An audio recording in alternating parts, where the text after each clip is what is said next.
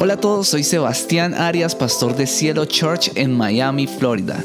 Este es nuestro podcast, quédate a escuchar nuestro mensaje de hoy. Hoy estamos empezando una nueva serie y esta serie se llama Camino de Libertad. Y así mismo se titula el mensaje del día de hoy, Camino de Libertad. Resulta que hoy se celebra la Pascua. Para los judíos, los que no saben, la Pascua es el día en que celebran o conmemoran la liberación del pueblo de Israel, cuando estaban presos, cuando estaban esclavos, cuando estaban sometidos a la esclavitud a través del faraón en Egipto. Y esa liberación de Dios en este lugar es la que ellos celebran en este tiempo. La Pascua para ellos es la libertad en ese tiempo en que estaban presos y esclavos en Egipto. Pero para nosotros los que hemos recibido a Cristo, para nosotros los cristianos, la Pascua es cuando celebramos y conmemoramos la resurrección de Jesucristo. Lo que celebramos aquí en esta resurrección, usted dirá, pero eso qué es? Mucha gente ni siquiera entiende. Pero en otras palabras, lo que celebramos es la libertad que Jesucristo nos da a través de esa resurrección, a través de su obra completa y perfecta en la cruz del Calvario. Entonces, ¿qué tienen en común estas dos celebraciones? Eh, lo que la Pascua, lo que es la Pascua para los judíos y lo que es la Pascua para los cristianos. Pues lo que tienen en común es que unos y otros celebramos la liberación o la libertad que Dios nos da. Dios nos hace libres.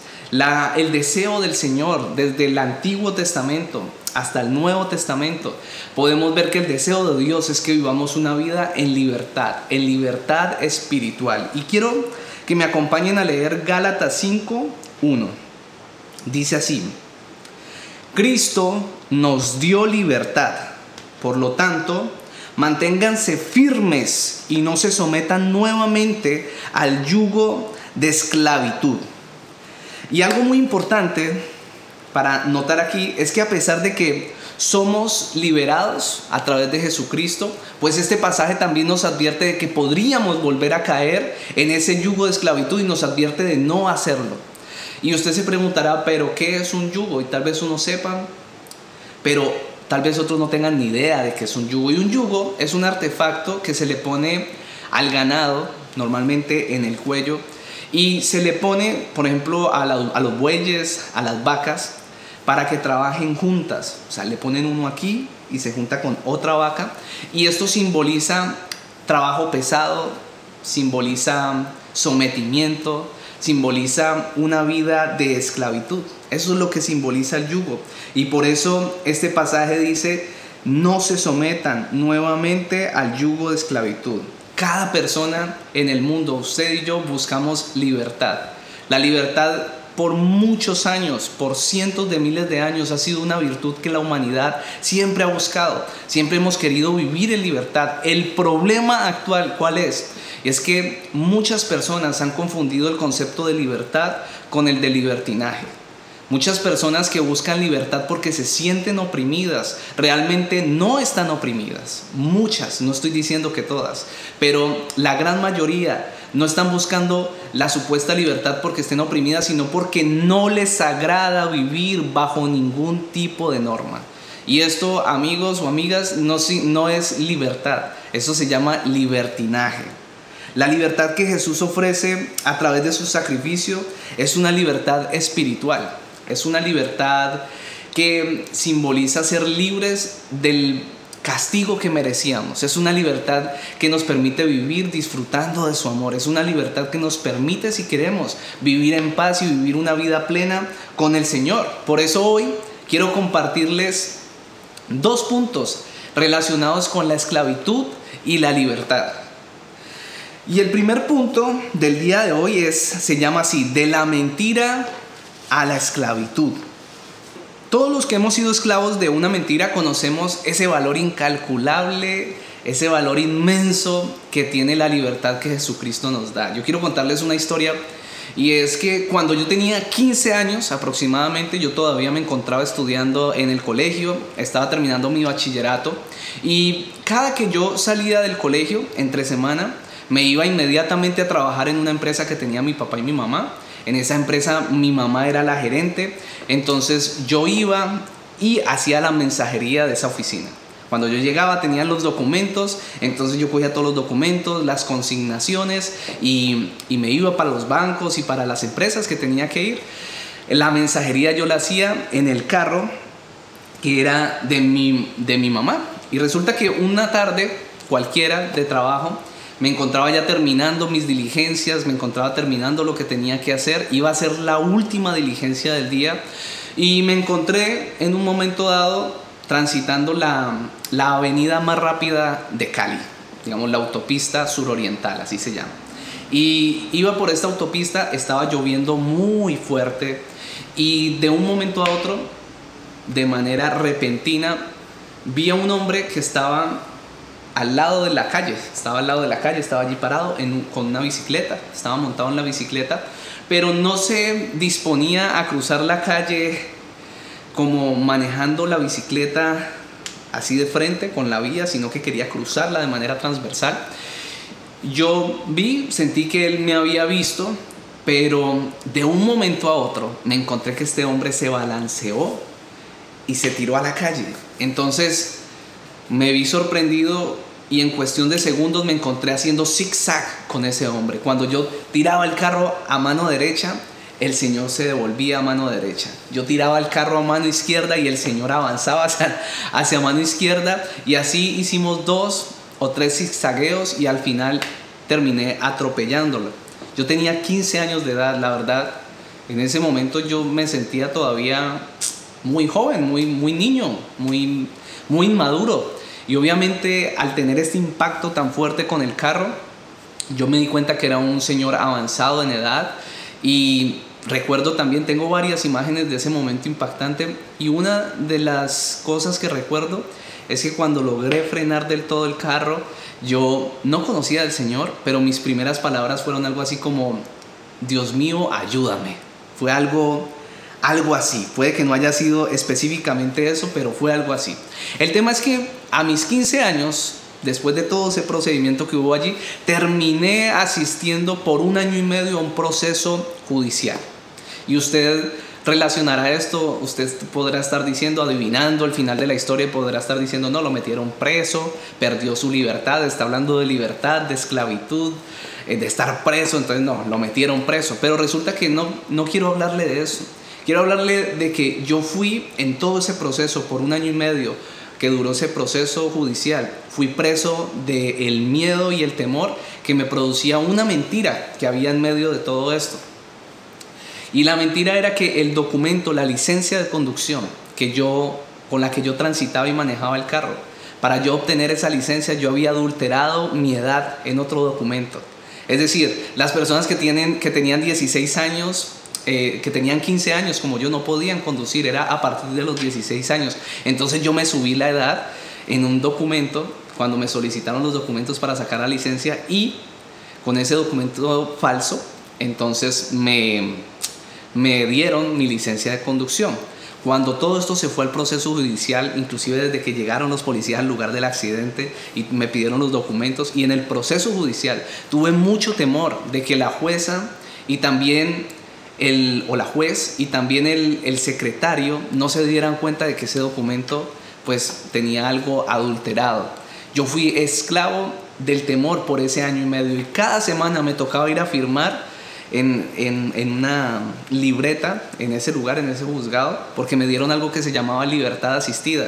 Entonces yo iba y firmaba y siempre pensaba, ojalá no se den cuenta que aquí hay una mentira grandísima porque me puedo meter en un gran problema. Y por la misericordia de Dios, el Señor eh, no me dio el castigo que yo merecía y pude salir bien librado y nunca se dieron cuenta de todo eso. Pero obviamente entiendo la esclavitud que puede producir una mentira en nuestras vidas. Por eso es necesario recordar las palabras de Jesús en Juan 8, del versículo 31 al 32. Dice así, Jesús le dijo a los judíos que habían creído en él, si ustedes obedecen mis enseñanzas, serán verdaderamente mis discípulos y conocerán la verdad y la verdad los hará libres. Y esta palabra nos enseña dos cosas muy importantes. La primera es que toda esclavitud en nuestras vidas parte de una mentira. Y es una mentira que tal vez el enemigo ha insertado en nuestra mente, una mentira que tal vez el mundo, es decir, el sistema, ha insertado en nosotros y, hemos comprado esa mentira y, vivimos conforme a esa mentira y eso nos esclaviza. O también nuestra carne empieza a meternos una mentira y nos la creemos. Por ejemplo, alguna persona podría sufrir de depresión y el enemigo y, el, enemigo ha esclavizado a esta persona a través de la depresión, haciéndole creer que su presente tiene que estar determinado por lo que vivió en su pasado. Es decir, que su pasado hace que viva una vida desdichada en su presente y que esto no tiene solución y que por eso tiene que vivir toda su vida condenados.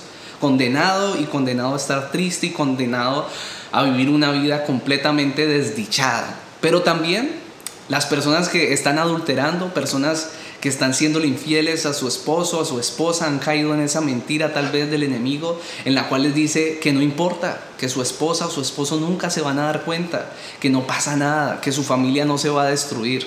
Y después se encuentran con las consecuencias de esta mentira y se encuentran que su familia está completamente destruida. Juan 8:44 dice, desde el principio, este ha sido un asesino y no se mantiene en la verdad porque no hay verdad en él. Cuando miente, expresa su propia naturaleza porque es un mentiroso. Él es padre de la mentira. Y esta es la manera como la Biblia describe al enemigo o a Satanás, o no sé usted cómo le llame, pero le, dice que es el padre de la mentira y que no hay ninguna verdad en él. Y estas mentiras son las que tal vez a las que nosotros estamos expuestos como pueblos como pueblo de Dios. En la Biblia podemos leer acerca del pueblo de Israel y vemos que ellos fueron liberados de la esclavitud, fueron libres cuando eran esclavos en Egipto, pero lo importante que quiero que vean es que esta esclavitud también simboliza una esclavitud espiritual. El Señor los liberó también porque quería, los escogió para hacer luz en el mundo. Sin embargo, ellos por su desobediencia volvieron a caer en las mentiras del enemigo, en las mentiras que Satanás quería meter en su mente y por esa razón sufrieron la, sufrieron la consecuencia de tener que pasar 40 años en el desierto divagando como consecuencia de su desobediencia. La Biblia dice en 2 de Pedro 2:19, uno es esclavo de aquello que lo ha vencido. Y yo hoy quiero preguntarte, ¿qué es aquello que sientes que te ha vencido? ¿Qué es aquello que sientes que te vence una y otra vez? Aquello que sientes que te esclaviza y te aleja del Señor. ¿Qué es aquello que sientes que te está venciendo? Nosotros no somos distintos al pueblo de Israel. Nosotros estamos tal vez sujetos o expuestos a esas pasiones y, y, expuestos a que tal vez el enemigo pueda esclavizarnos nuevamente. O tal vez estamos expuestos a que podamos volver a pecar y amarrarnos a ese pecado. Pero Juan 8 dice que si obedecemos sus enseñanzas seremos verdaderamente sus discípulos. Y yo creo que allí está el secreto de todo. Y le voy a decir cuál es el secreto. El secreto es la obediencia, es perseverar en la obediencia. La palabra discípulo está relacionada con la palabra disciplina. Y para adquirir disciplina nosotros tenemos que perseverar en unos hábitos. Lo que quiero decirte es que si tú quieres ser completamente libre, si tú quieres permanecer en esa libertad que Dios te brinda, pues vas a tener que empezar a desarrollar disciplina. Vamos a tener que empezar a desarrollar disciplina. Tal vez el enemigo ha logrado meterte alguna mentira y te ha hecho sentir culpable, pero yo vengo a decirte que si permaneces en la obediencia del Señor, vas a seguir conservando esa libertad que Dios te ha dado a través de su sacrificio. Tal vez el enemigo te ha querido meter mentiras de que estás condenado, de que ya estás vencido, pero también dice la palabra de Dios que el pecado no se puede enseñorear de nosotros nuevamente. Así que lo que tienes que hacer es aferrarte a la obediencia y permanecer en ella. Y lo segundo que podemos ver en Juan 8:32 es cuando dice, y conocerán la verdad, y la verdad los hará libres. El pueblo de Israel anhelaba libertad. De hecho, ellos empezaron a clamar a Dios y esa fue la razón por la que el Señor se manifestó, los libertó, los sacó de Egipto y sencillamente les pidió dos cosas sencillas Les dijo, amen a Dios con todo su corazón y amen a las personas, pero no pudieron cumplir con esto. Y en la Biblia encontramos que rápidamente empezaron a fabricar ídolos y se empezaron a tratar de una manera injusta entre ellos. Así que la consecuencia, ya saben, que fue que no pudieron llegar a la tierra prometida de manera rápida, sino que divagaron en el desierto por 40 años y estuvieron estancados allí. De hecho, lo que esto significa es que el Señor los libertó de la esclavitud del faraón, pero ellos mismos se volvieron a esclavizar a su pecado y a su propia manera de vivir. Pero yo tengo una buena noticia. Lo que también enseña todo esto es que aún en medio de todas estas situaciones, aún en medio de la desobediencia del pueblo de Israel, Dios nunca se rindió de intentar ayudarlos. Y tal vez puede que que tú te encuentres en este momento siendo esclavo de algo, esclavo de tu propia manera de vivir, esclavo de la culpabilidad que te genera estar vencido una y otra vez por un pecado, esclavo de aquellas cosas que has hecho mal. Pero amigo o amiga que me estás escuchando, quiero decirte algo, y es que la obra de Jesucristo en la cruz, la obra de Jesucristo en la cruz, esa obra de resurrección por nuestra vida, es lo que realmente nos hace libre. Dice este pasaje en Juan 8, conocerán la verdad y la verdad los hará libres. Y la verdad es que en esa cruz Jesucristo cargó tus pecados y los míos. En esa cruz Jesucristo cargó el castigo que tú merecías y el castigo que yo merecía. Y esa verdad es lo que nos debe hacer libres. Pero lo único que tenemos que hacer es permanecer o intentar permaneciendo, obedecer al Señor para mantener esa libertad y no ponernos nuevamente un yugo de esclavitud. La Biblia dice que sus misericordias son nuevas cada mañana. Tal vez tú estás diciendo mientras escuchas este mensaje, el Señor me ha perdonado tanto, yo ya me quiero desalejar, porque he pecado tantas veces, me he equivocado tantas veces que ya me da vergüenza mostrarle el rostro al Señor. Pero yo quiero decirte algo, la palabra de Dios enseña que sus misericordias son nuevas cada mañana. El Señor tiene muchas oportunidades para ti. El Señor es un Dios, dice la gente, de segundas oportunidades, pero lo que la Biblia enseña es que si tu corazón, así te equivoques, permanece mirando hacia Él, permanece queriendo obedecer y caes en el intento, lo que la Biblia dice es que para este tipo de personas no hay dos oportunidades, sino tres, cuatro, cinco, seis oportunidades hasta que el Señor perfeccione la obra que está haciendo en ti. Es más, yo quiero decirte algo. En este camino de la fe, si tú quieres ser un valiente, si tú quieres ser una persona que llega a la meta, que llega hasta la eternidad con el Señor, en muchas oportunidades vas a tener que determinarte a decir, esto ya pasó, el pasado es pasado y yo me determino a seguir avanzando. Porque si te quedas pensando en tus errores de ayer, inclusive en tus errores de hace unos minutos o de hace unas horas, no sé qué estabas haciendo, si te pones a pensar en eso, nada más, si no te enfocas en el Señor, en volverlo a hacer de nuevo de la mano de Él, entonces no vas a llegar a la meta. Dice la palabra en Lamentaciones 3 del 22 al 23. El fiel amor del Señor nunca se acaba. Sus misericordias jamás terminan. Grande es su fidelidad. Sus misericordias son nuevas cada mañana. Dios es hermoso y tiene una nueva oportunidad para ti. Sabes, la gente, puede haber muchas personas que hoy están celebrando la Pascua, el domingo de resurrección, pero no entienden verdaderamente lo que esto significa. Y hoy el Señor tiene este regalo para ti. Y es decirte que su resurrección significa tu libertad. Significa que hay una nueva misericordia hoy, que su fidelidad es para siempre, que el fiel amor del Señor nunca, pero nunca acaba. Tú tienes una oportunidad nueva hoy para vivir en libertad. Y el segundo punto se llama esclavos por amor. Esclavos por amor. Y yo quiero que usted se imagine conmigo un pez. Y digamos que este pez vive en un lago, no vive en el mar, sino que vive en un lago. Y en este lago este pez tiene su comida, tiene su agua para poder estar allí tiene todo su hábitat para poder vivir perfectamente y además hay otros peces allí con los cuales puede compartir, pero también le pido que se imagine que llega un niño a ese lago y ve al pez.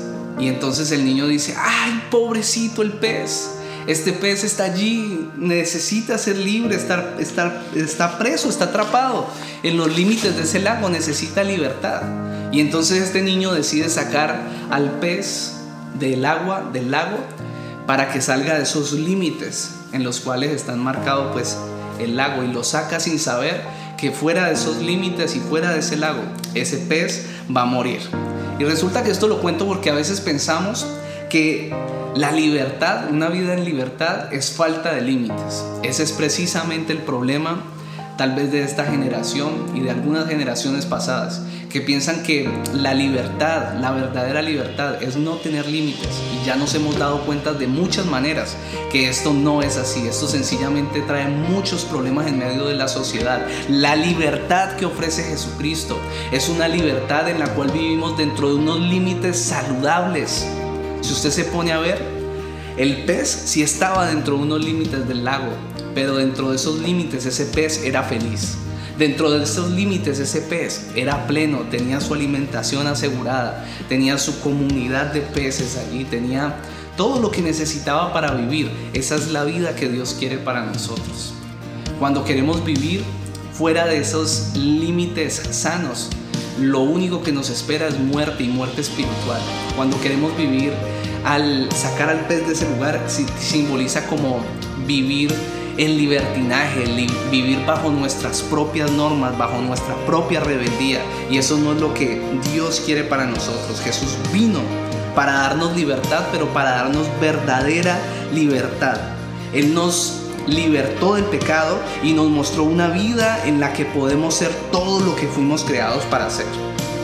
Él en esta vida que nos está ofreciendo es una vida donde podemos ser provistos, donde podemos ser benditos en Él, donde nos enseña a vivir y donde esto incluye vivir bien con las personas que nos rodean. Mateo 11, 28 al 30 dice, vengan a mí todos ustedes que están cansados y agobiados y yo les daré descanso. Carguen con mi yugo y aprendan de mí pues yo soy apacible y humilde de corazón y encontrarán descanso para su alma, porque mi yugo es suave y mi carga es liviana.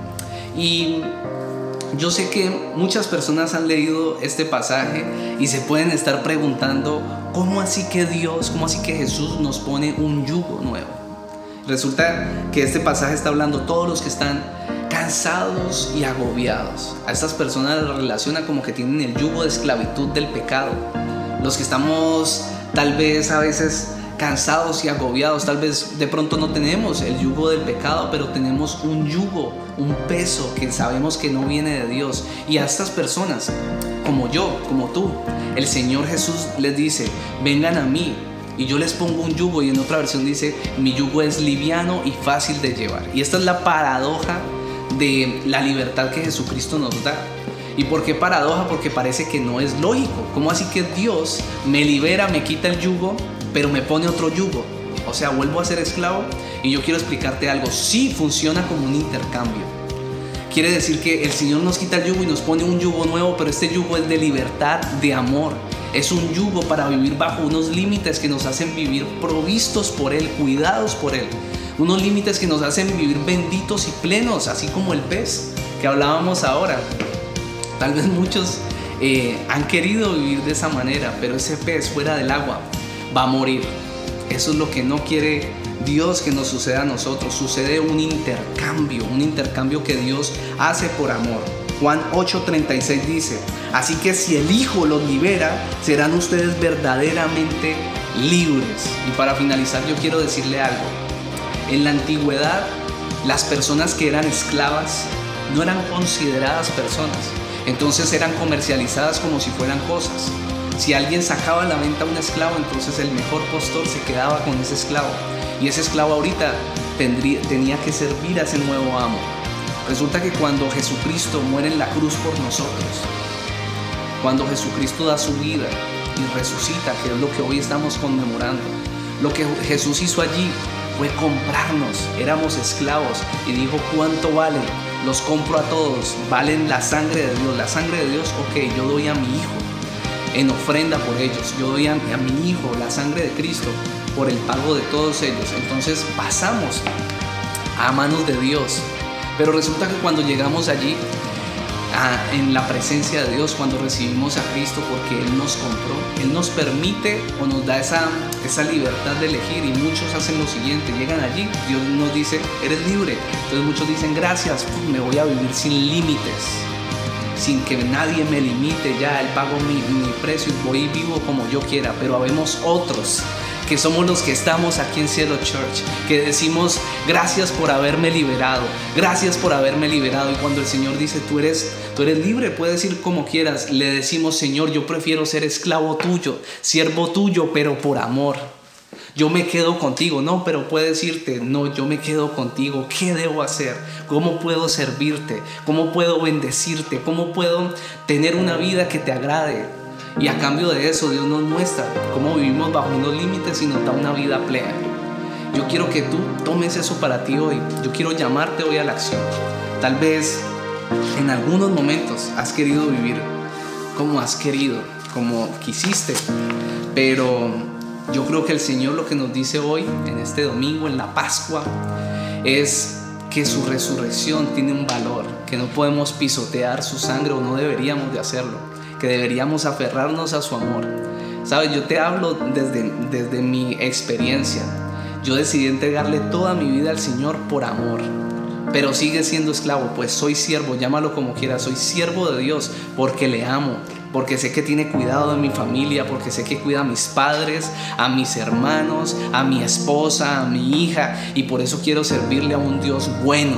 Y quiero ser esclavo, pero por amor, no por obligación de un Dios que no nos humilla, sino que nos dignifica, nos levanta y nos ayuda.